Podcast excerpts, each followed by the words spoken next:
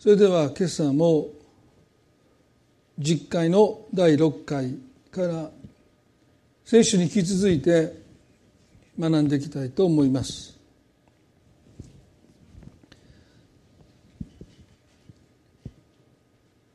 出エジプト記の20章の13節殺してはならない先週もお話をしましたように非常に短く補足の説明も規定もなく語られているおそらくそれは規定では書ききれないほどのこの言葉が持つ含みがあると思いますね。まあそんなに白黒はっきりできない。非常に難しい問題をこの戒めは抱えていると思います。まあ、ですからこの殺してはならないという戒めが持つ含みというものをですね、まあ、すなわち命の重さというものは言葉では伝わらない、まあ、道徳教育をいくらしたってなかなか命の重さというものは伝わらない、多くの場合失って初めて気が付くということですよね。ですからなかなか私たちがこうして与えられている時間というのは、まあ、命に等しいわけですけれども、まあ、その重みっていうものはなかなかですね、まあ、私たちはこう実感できないですね。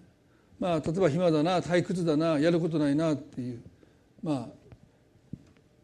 英語では「キル」時間を殺すという表現ですね無駄にするまあそうやって私たちは、まあ、多くの時間をですね、まあ、それほど重く受け止めないで、えー、費やしてしまっていると思います。まあテレビを見ててもそうですよね。まあ多分例えば何時間も何時間も例えばそんなに何も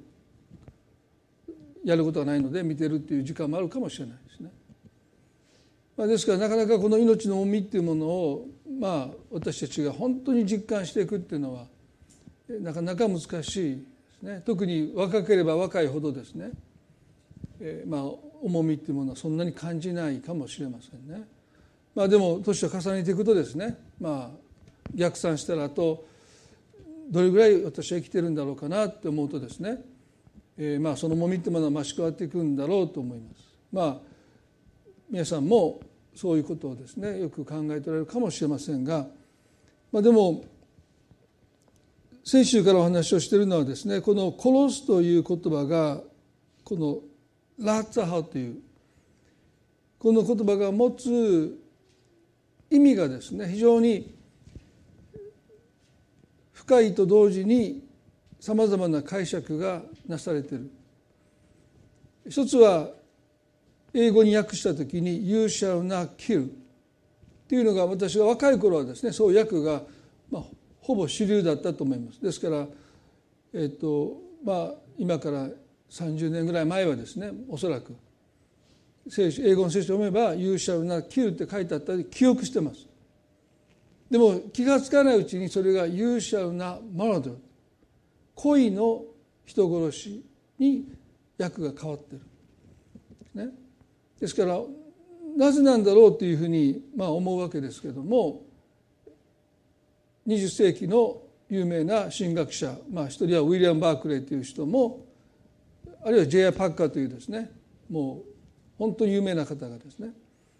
この「キル」ではなくて「マーダー」だ実会の第6回が戒めてるのは恋の殺人をしてはならないと聖書は教えてるんだというふうに仲介書等で書いてますから、まあ、その影響は計り知れないと思います。でもこのラーツァハという言葉が次に出てくるのが民数記の35章でした。逃れの町という町を神様がレビ人たちの居住区に作りなさいとおっしゃった時にですね、まあ、民数記の35の11ではあなた方は町々を定めなさい。それをあなた方のために逃れの町とし誤って人を撃ち殺した殺人者がそこに逃れることができるようにしなければならない。12節この町々はあなた方が復讐する者から逃れるところで殺人者が裁きのために回収の前に立つ前に死ぬことのないためであるとあります。ですから殺してはいけないとあるこのラーツハという言葉が民数記の30の35の11では誤って人を撃ち殺した殺人者このまあちょっと文法的にややこしい話ですけど殺すっては動詞なんですね。でもこれが分詞となるときにですねここに民数記の35の11節では誤って人を撃ち殺した殺人者。同じ言葉を使うんです。分詞なんですねこれね。でこの時にこれは恋の殺人だっっていうことを主張する学者の中にこのラッツハという動詞が分詞になった時には、その人が恋を持って人を殺したのか過失だったのかということは問わない、ね、だからここにその言葉が使われていてもあくまでも実会の第6回が禁じてるのは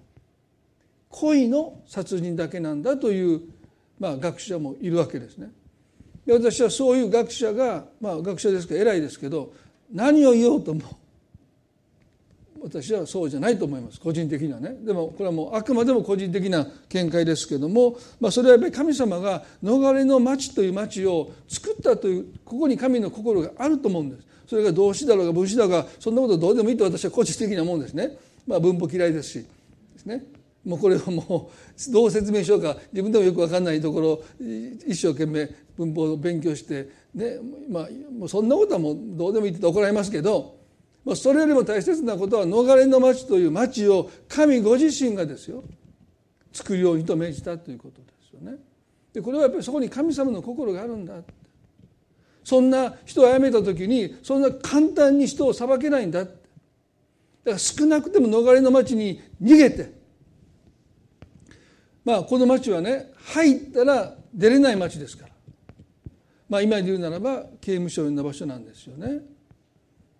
命をそこで救うために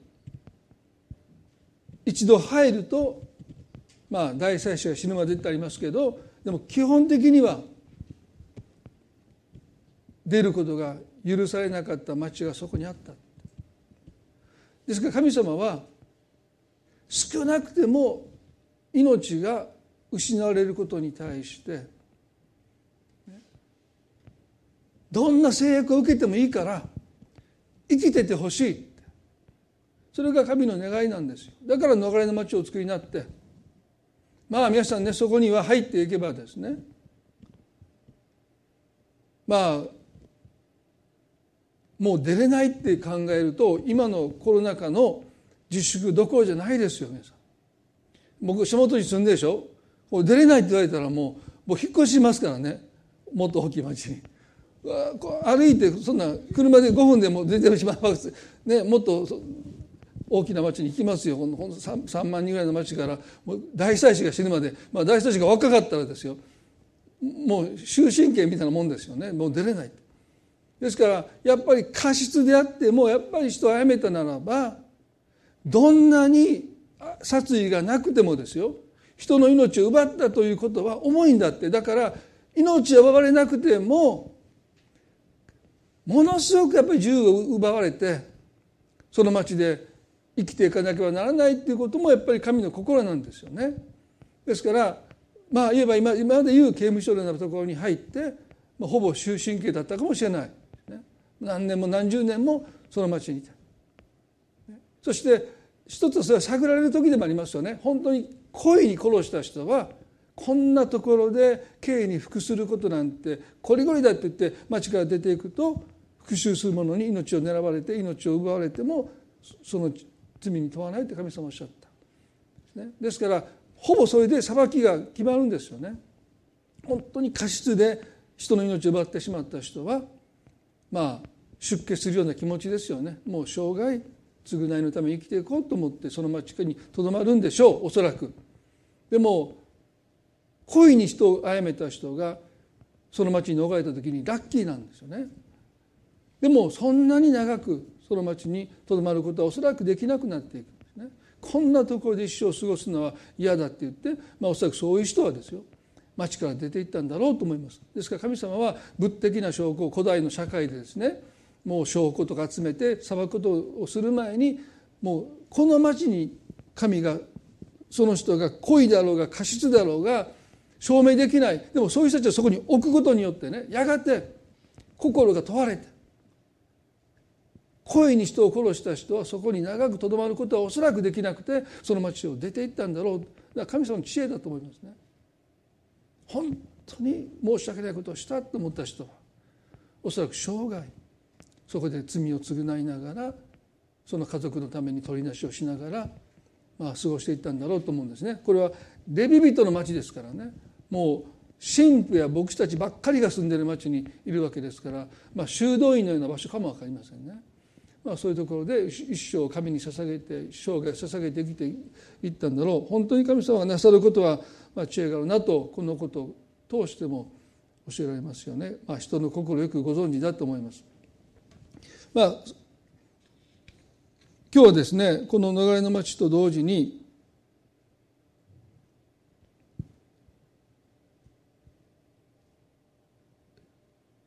バークレーと J. パッカーはですね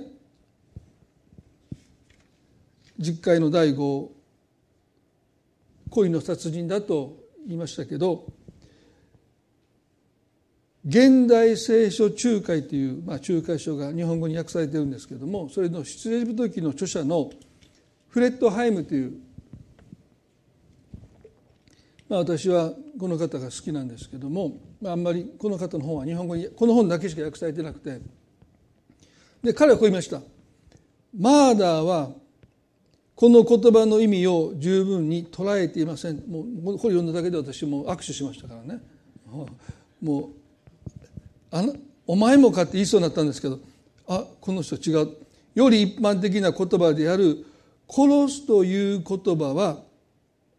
信仰共同体に最も適しており戒めの意味を絶えず考えさせいかなる理由であれ人の命を奪うことは神の代わりに行動することを全ての人に認識させます。その結果人の命を奪うことは非常に稀なこととなります。この命令の根底にあるのは全ての命が神のものであるということです。かっこレビの17の11創世紀の9の6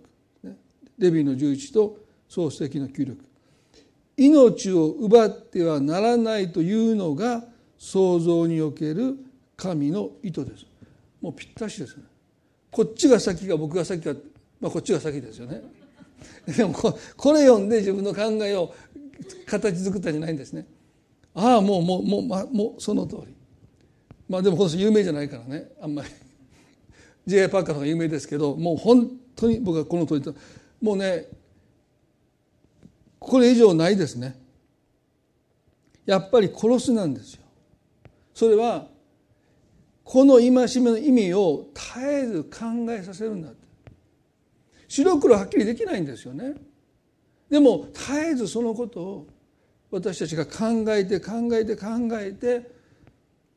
人の命を奪うということは神を演じること神にとって変わろうとすることなんだということを私たちにいつも認識させることによって私たちはね命には命と書いてますよね。でもそれを執行するときに果たして私にはその資格があるのかということを絶えず私たちに問いかけてくるですね。あのヨハネの皆さん8章の中に会員の現場で捕まった女性の話がありますね。なぜか知らないけど女性だけが捕まっている、ね。まあ、おそらくこの女性ははめられたんだと思います、ね、まあそういう罪を繰り返していたことは明らかです。そしておそらく男性は立法学者たちが仕込んでですね彼女を誘惑するなりしてそしてそういう現場を取り押さえて彼女を連れてイエスの前に引きずり出してこう言いましたヨハネの8章の10節でごめんなさいヨハネの8章の4節。先生この女は会員の現場で捕まえられたのです。モーセは立法の中でこういう女を石打ちにするように命じてます。ところであなたは何と言われますか、まあ、イエスを訴える口実を得るためだと書いてあります。モーセは立法の中でこういう女を石打ちにするように命じていますと。モーセが与えた立法は実会だけじゃないですね。その他にもいろんな祭儀要は神に生贄を捧げる時の祭儀に関すること細かい立法もありますしまあこういう道徳的な立法もありますけど約16の罪。このことを犯すならば殺されなければならないと書いているその中の一つが会員の罪ですね。まあ今で不倫。不倫した者は殺されなければならないともうその立法に書いてる。本当に書いてるんですね。あなたは何と言われますかと尋ねます。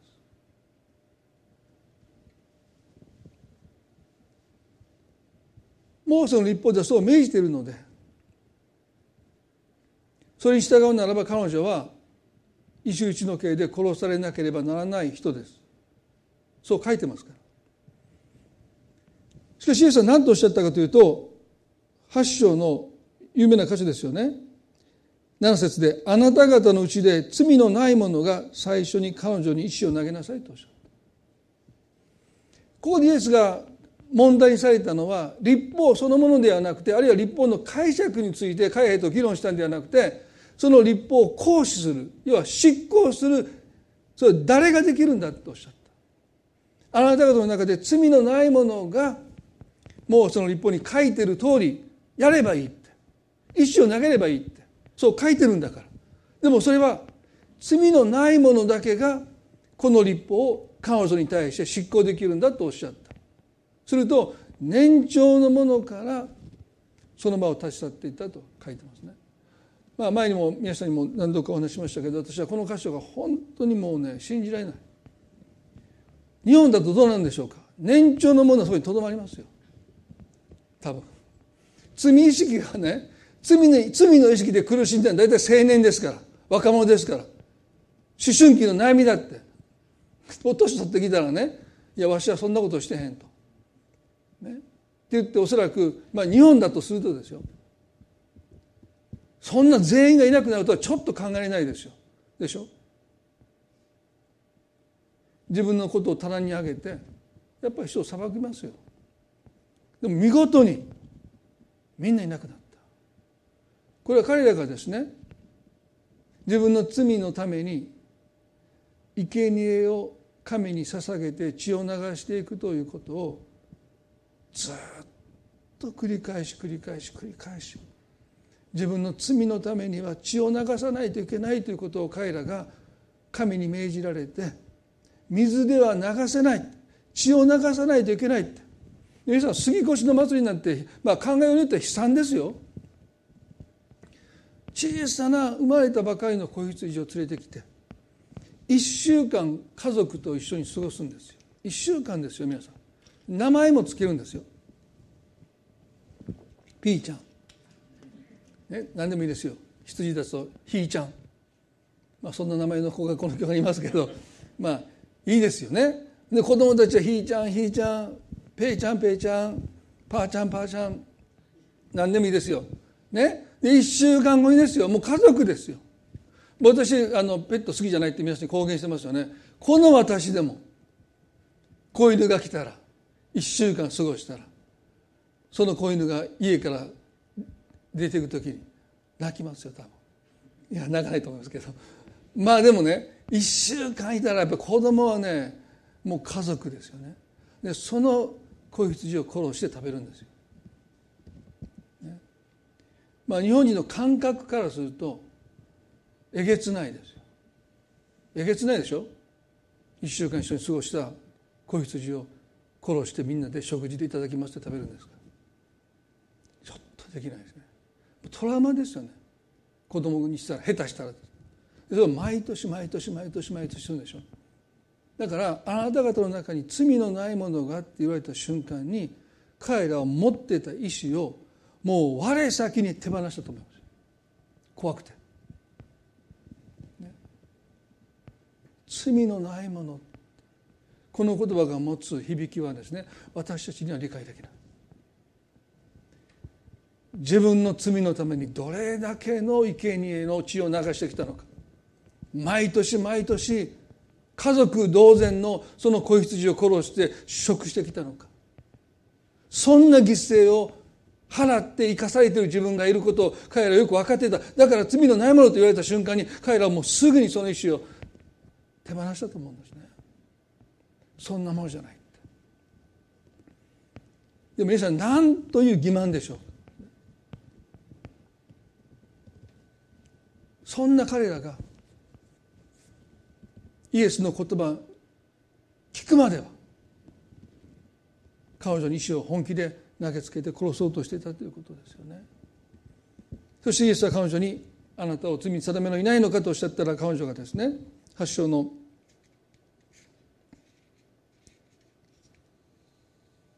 十節で誰もいませんと。そうです。そこにいたのは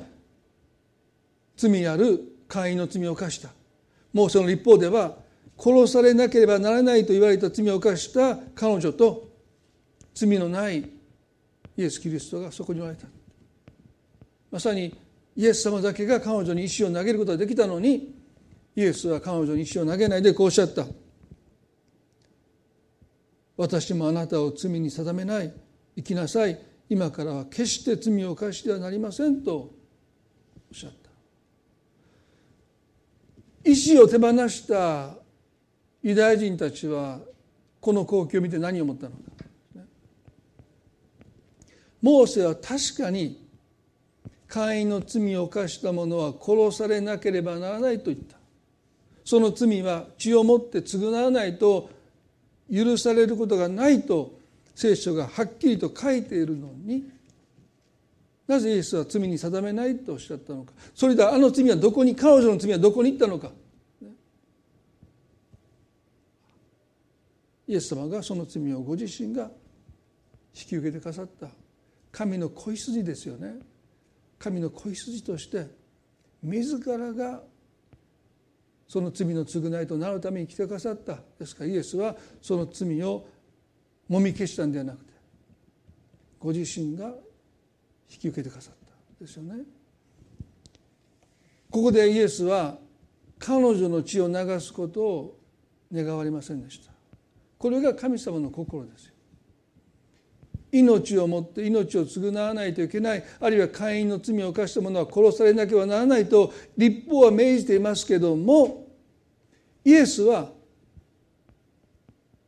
彼女の血が流れることを願われなかったんだ皆さんね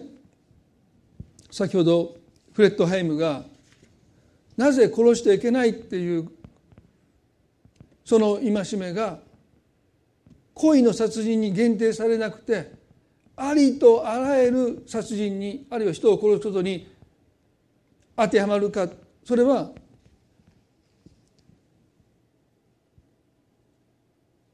神の代わりに行動することと同時に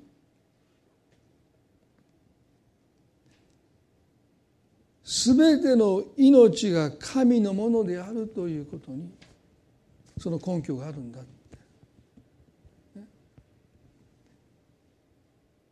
会員の現場で捕まった彼女の命も神様のものでした。そして神様はその血が流れることを願われなかった。だからイエス様が来てくださったって。皆さんねイスラエルでの戒めにですね16約16もう少しあると思いますけどもこの罪を犯せば殺されなければならないと命じられている戒めがあります。でそれはどの国の人がある程度それ読んでもそれはそうだなと思うような戒めがあります。道徳的に倫理的にそれは間違えてる。でもこのことを行うならばあなた方はイスラエルの民から断ち切られるという罪がありました。でそれは道徳的にも倫理的にも道義的にも全く問題ないと思えるような罪。ももっと言えば日本人の私たちからするとそんなの罪とは思えないようなことをいくつか神様がイスラエルのために命じられた。もしあなた方がこれをするならばもうあなたは私の民ではない。ふさわしくない。そういうことをおっしゃったいくつかのうちの一つがまず割礼ですね。割礼を施さない者は私の民ではない。生後8日目の赤ちゃんのおちんちんの先を切って神様との関係は契約なんだって。単なる神様を信じるというそういうことじゃなくてもうあなたは私と契約を結ぶんだだから契約書にサインしなければあなたと私との間には何の関係もありませんって。それが割礼です。ね、皆さんもそうでしょ契約するときに、ね、口約束ではしないですよね。ちゃんと署名します。それが割礼です。そうじゃないと契約が成立しない。だからまず割礼を施さないものは民から断たれるんだということ。二つ目は安息日です。安息日を守らない者も私の民ではない。私は安息の主だとおっしゃったんですね。でそれは2つ目。まあ日本人にとってはあんまり関係ないわけでこの2つはね3つ目もっと関係ないんですよ。レビキの17の11にこう書いてますね。レビキの17の11にごめんなさいレビキの17の10です。またイスラエルの家の者または彼らの間の在留異国人の誰であってもどんな血でも食べるなら私はその血を食べる者から私の顔を背けそのものをその民の間から立つとおっしゃった。まあキリスト教の異端の一つに輸血をしないというまあ異端と言われるグループがありますけれどもそれはここからそう解釈しますけどそういう意味じゃないです。そういう意味じゃないイスラエルに行きますと今でもステーキは美味しくないですねどうしたかというと血抜きしてるから。ですからもう血抜きしたステーキなんてもうパッサパサですから。全然美味しくない。でそれはここにまだいまだに彼らはこの血を口にしない。まあそれはちょっとは入るかもしれない血抜きしたって100%なくならないんだけど日本人みたいにあのレアとかねあの焼肉屋でももう血血が滴り落ちるそんなの食らってるのを見たらイスラエルの人たちはもうびっくり仰天、まあ、こんなことも最近使ったことないですけどもうびっくりしますよ。血のついた肉を日本人がレアであるいはもう馬刺しとかね。あんなんもうもうありえない。だってそれ食べたらもうあなたは私の民じゃない。イスラエルの民から血を食べるものは断ち切るんだとおっしゃった、ね、まあ私たちはいただきますって言ってね。そしてその素材というかそれをで美味しく料理して残さないで食べることがその命に対しての敬意だと教えられますね。だからできるだけ美味しく料理してそして残さず食べる。これが失われた命に対する敬意なんだって教えてくるわけです日本人は。でもユダヤ人は違うんですね。美味しく食べるはもう度外視です。特に肉は。血を全部抜いて全然美味しくないけどそれを食べる。どうしてか。命を奪ってそれを食らうという感覚を神様は持ってほしくなかった、ね、生きていくためには動物は命を失いますけれどもでも少なくてもそれを食べる時に血のついたままそれがおいしいジューシーでおいしいお肉としてそれを食らうというですね。むさぼり食らうようなそういう感覚を持ってほしくなくてどこまでも失えた命に対して、敬意を持つこと。そのことをですね徹底して教えてくださったで彼らは本当に美味しくない肉を食べますよ。そんなことどうでもいいじゃないかと思うんだけどそうじゃない。そそこであなたのために失えた命。それを食らうかのようにそれを食することを神は願われなかった。もうパサパサのお肉を食べて少なくても栄養はありますからね。栄養をそこから得て生かされていく時にそれをおいしくいただくということは神は控えるようにとこの戒めは教えてる、ね、皆さん徹底してますよ。でもう一つの意味はねそれがもっと大事なんです。11節で。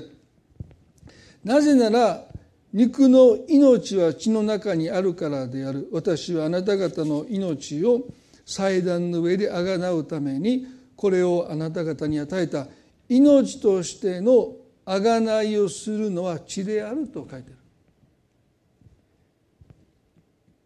食べ物に血が混じってそれでジューシーでおいしく血を食べることを神様が禁じたのは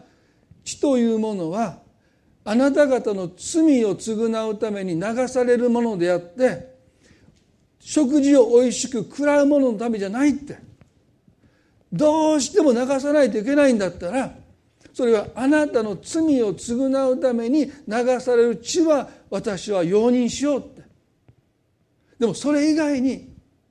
血を流すことを神は願われない。ここに神様の心があるんじゃないでしょうか。だから私はあの実会の第6回はいかなる血も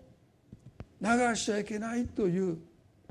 神の心。それはあくまでも血は罪をあがなうために流すことにおいて命が失われることを神はもともと罪を犯したのは人間ですけれどもその罪を償うために命が失われて血を流すことは神はその苦しみに耐えてくださる痛みに耐えてくださるけれども復讐のために血を流すこと。あるいは自分を責めて自分を打つことによって流す血も含めてあるいはおいしく食事を食べるために食らうために血を流すことに対しても神は消極的あるいは非常に否定的です。命として贖いをするのは血である。血は罪を償うためにその人が死なないために代わりに流される身代わりの犠牲の血のために流すことだけを神は許されただから血のついた食べ物をおいしいからといって口にしてはならない。徹底的にこのことを神様が教えてくださった。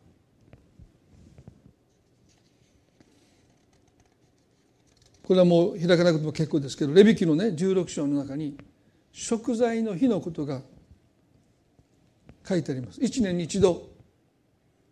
ちょうど秋秋ぐらいですね。秋秋の季節に毎年食材のまあ年によって日が変わりますけどもイースターと同じでまあ大体秋の9月か10月に食材の日というものがあります。でこれは大祭司が聖女の中の一番奥に死聖女という神様が臨在される場所に入っていく。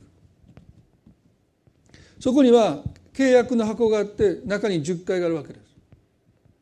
で昔の訳では「贖いの蓋」「憐れみの蓋」ってありましたけど「なだめの蓋」っていうふうに今訳はなってますけれども「まあ、マーシーシート」まあ、神様の憐れみが蓋をしている。どうしてか。それは実戒と戒めがむき出しだと大祭司を即座に打たれて死にます。あの会の現場で男たちは女性を囲んで石を手に持ってもうその立法に従って彼女を石打ちにして殺そうとしていた。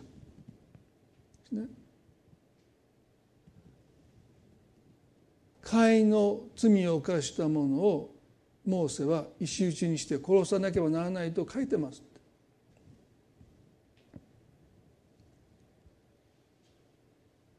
もし彼らが彼女に憐れみの心を捨てて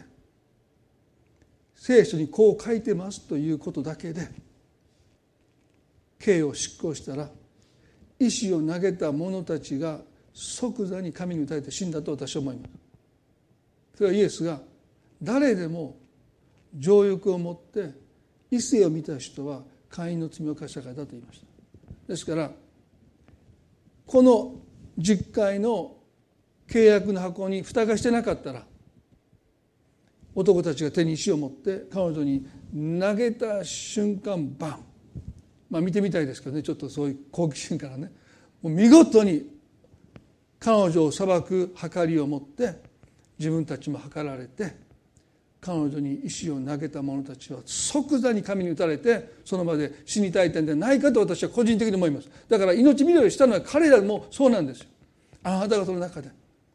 罪のない者が彼女に石を投げなさいって言ってもしその場に幾人かが残って彼女に石を投げたと想像すると私は間違いなく彼らも神に対して生きたいと思います。だから神様は立法にこう書いてあるからということだけで人を裁かないために憐れみの蓋をその契約の箱の上にかぶせてくださってる。でそれがなきゃね皆さん私たちもいや聖書にこう書いてるからこのこうこうじゃないかって言うんだけどいいんですか本当にそれでって契約の箱には立法の実会はむき出しじゃないそこにちゃんと麻酔水と憐れみの蓋なだめの蓋っていうものがされてるんですね。で大祭司は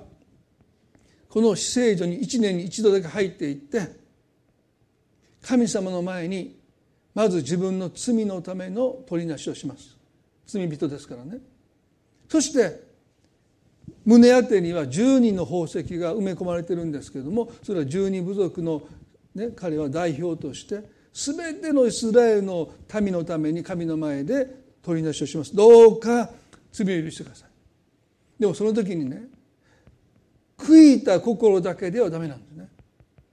生贄の動物の血を持って入ってその血をこの神様の憐れみの蓋の上に7回振りかけます。このために血は流されなければならない。それ以外にあなた方は血を食らってはならない。血というものは自分たちの罪の償いのためだけに失われることだけを神が容認された。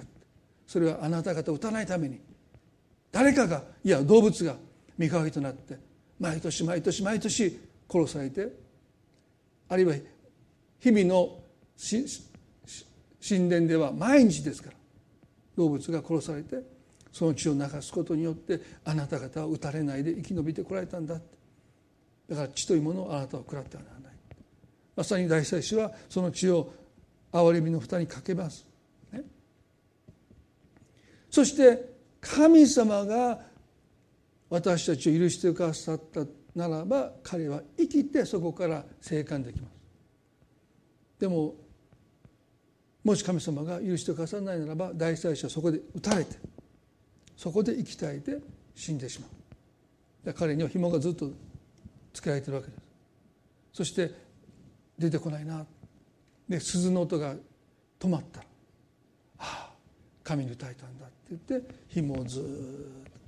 大生がずるずるずるずるずるずると出てくるわけでしょ？一年に一度の仕事で皆さんどっちがいいですか？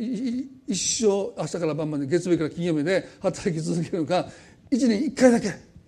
そこに入っていってですね。神様どうか私の罪とこのイスラエルの全てですから。中には過失の人もいるし恋の人もいるけれどもそれも含めて許してくださいって神の前に取りなしをして。これが大祭司の務めです。ね、もうそのお兄さんアロンの血筋の人が世襲制でそれを一人だけ、ね、受け継いでいった。ですからあの逃れの町で大祭司が死んだならばその死に免じて彼が死ぬわけですからそこで、ね、彼の死に免じて人々は許された、ね。まあ、でも願くならばその人が生還することはいいんですけど時には彼が彼が撃たれて身代わりとなってそこで生きたいて死んでしまう。だからまさにあの逃れの町で大祭司が亡くなるならばまさにそのことを彼らは思い出すんです。彼が神に訴えて私の罪のためにこの大祭司が、ね、これは寿命で死ぬんだけど逃れの町ではですね身代わりに死んでくれたゆえに自分の過失で人を殺してしまった罪は重いけどもああ彼があの死聖所の中で神に訴えたかのように亡くなったので私の罪は許された。そして復讐する者も大祭司が死んだんだからもう彼の命を奪えない復讐できないって言ってどんなに憎んでどんなに殺してやりたいという気持ちを持ってても大祭司が死んだんだから復讐はできないって言って復讐する者も復讐を断念した。だから町に帰ることができたわけですよね。皆さんこれは一つの型です。ヘブル書の中にはイエス・キリストが私たちの大祭司だと書いてある。最後にその箇所を少し読んで終わりたいと思いますけれどもヘブルの7の27ではイエスは他の大祭司たちのように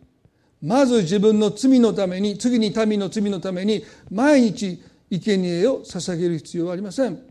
イエスは自分自身を捧げただ一度一度でそのことを成し遂げられたからですとおっしゃった。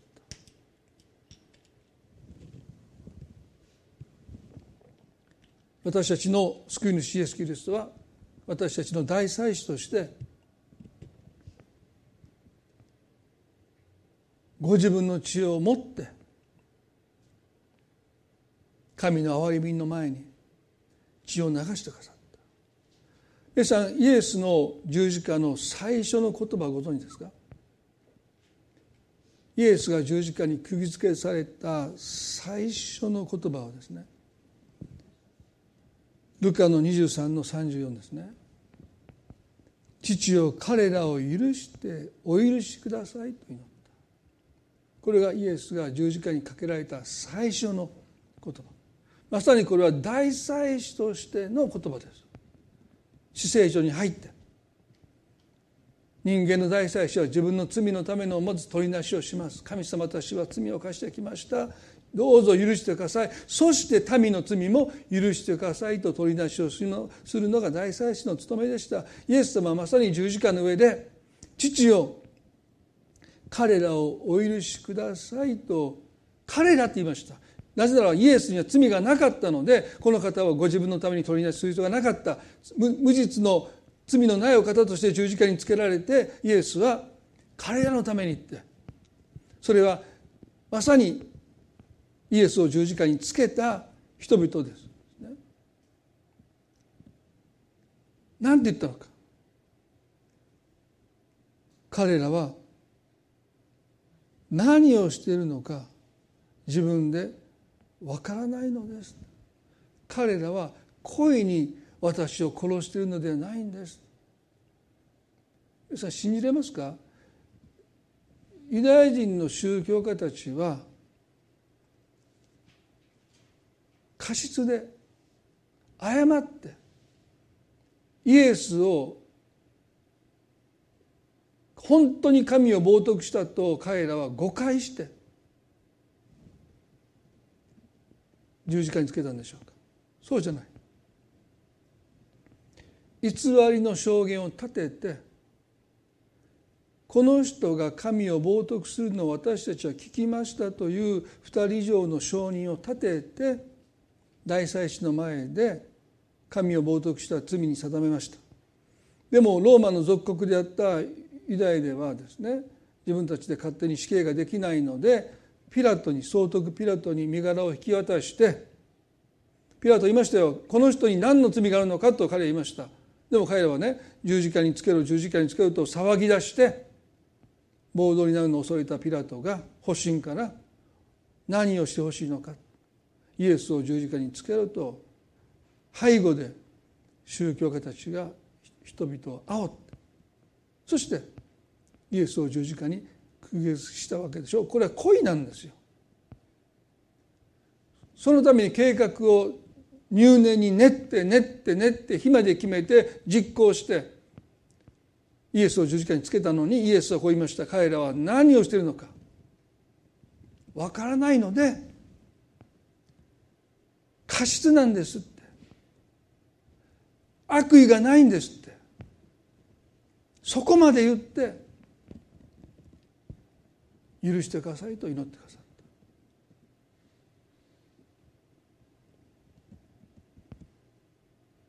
この祈りは私たちのためにも大祭司なるイエスが十字架の上で祈ってくださった祈りですよね。私たちが自分の犯した罪を思うならば過失の罪もあるでしょうけどどれだけ恋の罪があるでしょうか。分かってやってる。やりたくてやってる。でもそのことを含めてイエスは彼らは自分で何をしているのか分からないでしているので父をどうか彼らを憐れんでくださいそう祈ってくださった。そしてイエスは十字架の上で完了したと言いました。この完了したというのは償いが終わったという意味ですね。そして命を息を引き取ってくださったでもそれだけじゃ私たちは少し不安になりますね。大祭司が撃たれた。死聖所で倒れた。ああ身代わりになって死んでくれたということは分かって少しは安心したかも分からない。でも3日目にイエス様がよみがえってくださったことによって私たちの罪が1年に1年分だけ毎年許されるんではなくて未来永劫永遠に私たちの罪が許されたことの保証としてイエスが復活してくださった。そして私たちの心の勝因として精霊が私たちのうちに住んでくださった。故に神様私たちにおっしゃることは御子の血を流すことによってもう償いは完了した。復讐によって血を流すこともそのための血はもう私が流したので完了した自分が許せなくて自分を打ち叩いて流すその血ももうイエス様が身代わりに打ち叩かれてくださって血を流してくださったのでもう血は流すことは完了してるってだからこの完了したというこの言葉をもって私たちはこの実会の第6の戒めが私たちに何を求めるかというと許しなさいということなんです。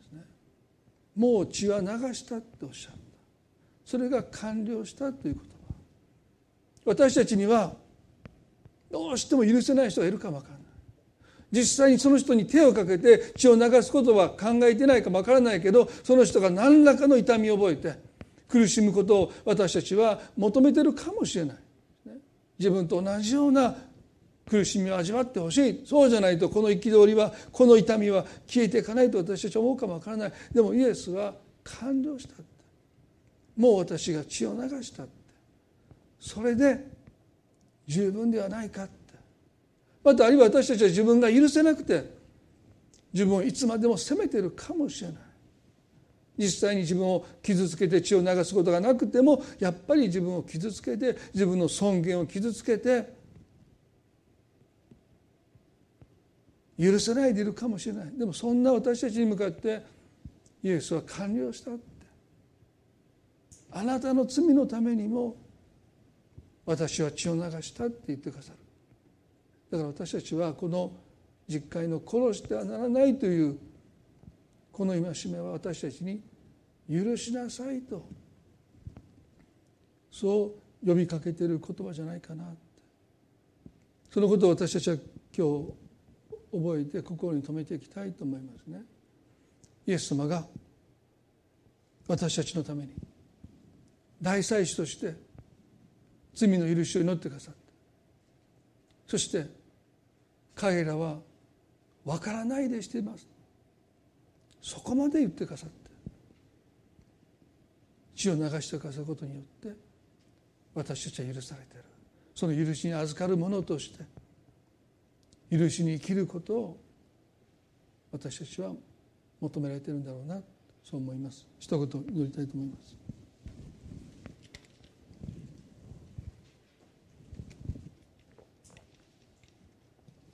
恵み深い私たちの天の父の神様今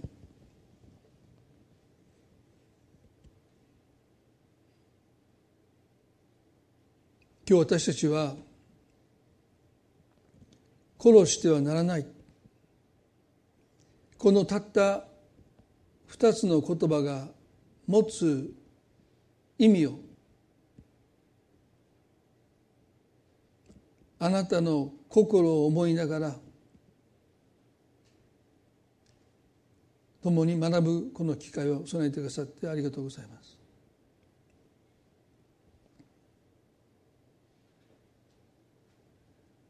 契約の箱には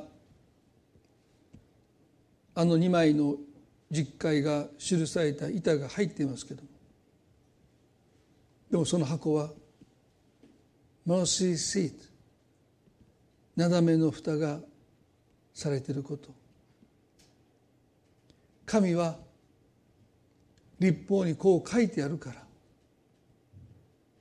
ら憐れみの心なくしてなく私たちを扱われることはありません。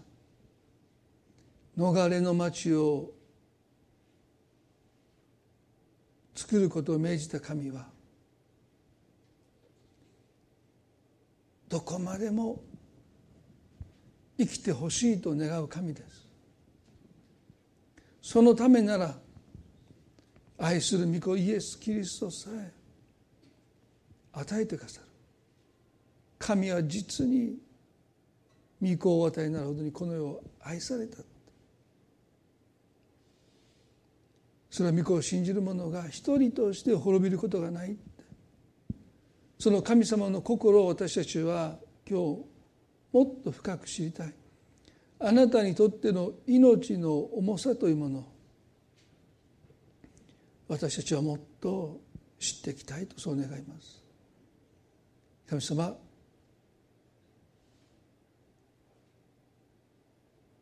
今日御言葉を通してあなたが一人一人の心に語っていてくださると信じます。この与えらた命を私たちはもう一度感謝して受け取りたい。生かされているこの時間を命の重さとして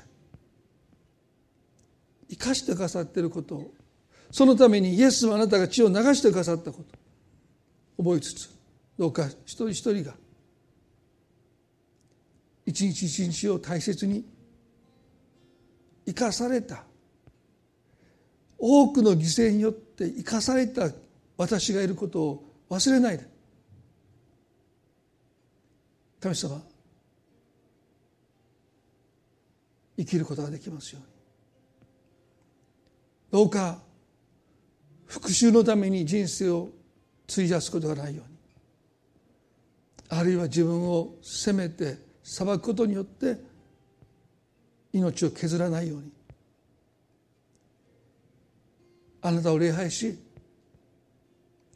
隣人を愛するためにこの命をますます用いることができますように私たちを助けてください。この一週間悩みを覚えてくださって一人一人をあなたがどうぞ覚えてくださり守っていてくださるように祈ります。感謝を持って愛する主イエスキリストの皆によってこの祈りを見舞いにお捧げいたします。アーメン。それではご一緒に賛美を捧げていきたいと思います。イエスの十字架の血で私は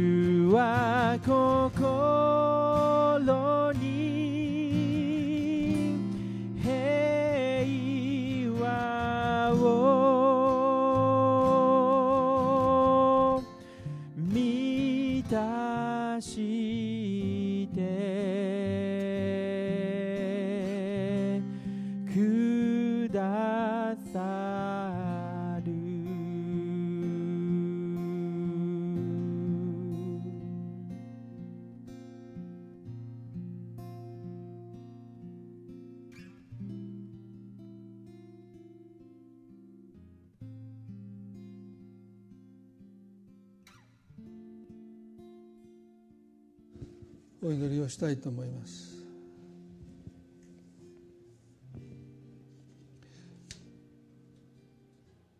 今日この第5の第6の戒めが私たちに許しを求めている戒めであること。でもやっぱり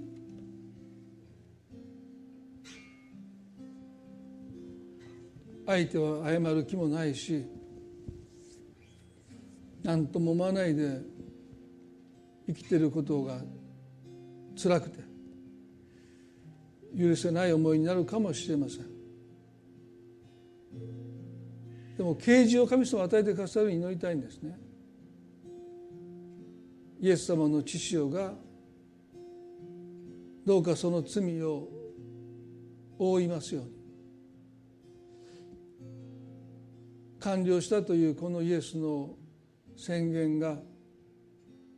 何か他人事のように響いていたかもしれませんが今のあなたの苦しみに対して完了したもう終わったんだってそうあなたの心に響きますように祈りたいと思います。イエス様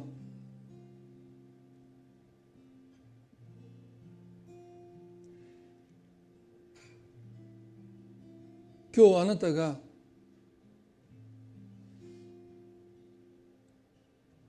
許せない思いで苦しんでる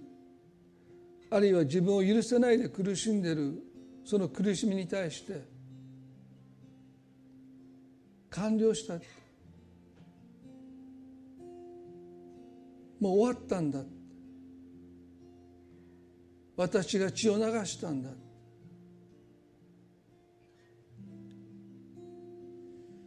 私の血に免じて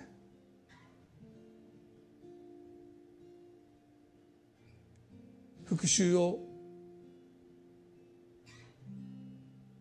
やめることを迫ってくださる。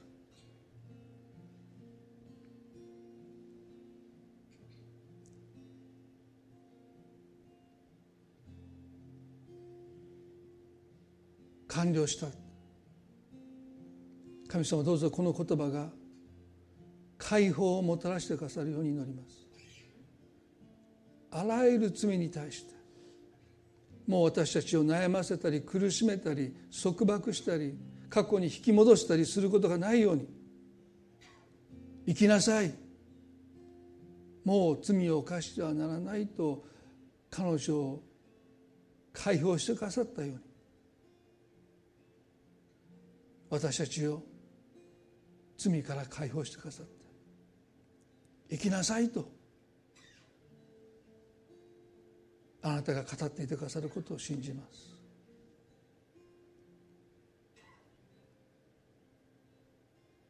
あなたの言葉に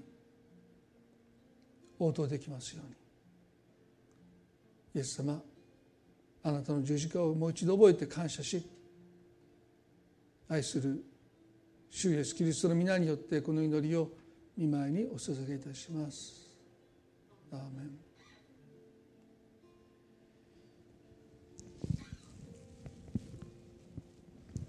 それでは今朝の礼拝これで終わっていきたいと思います。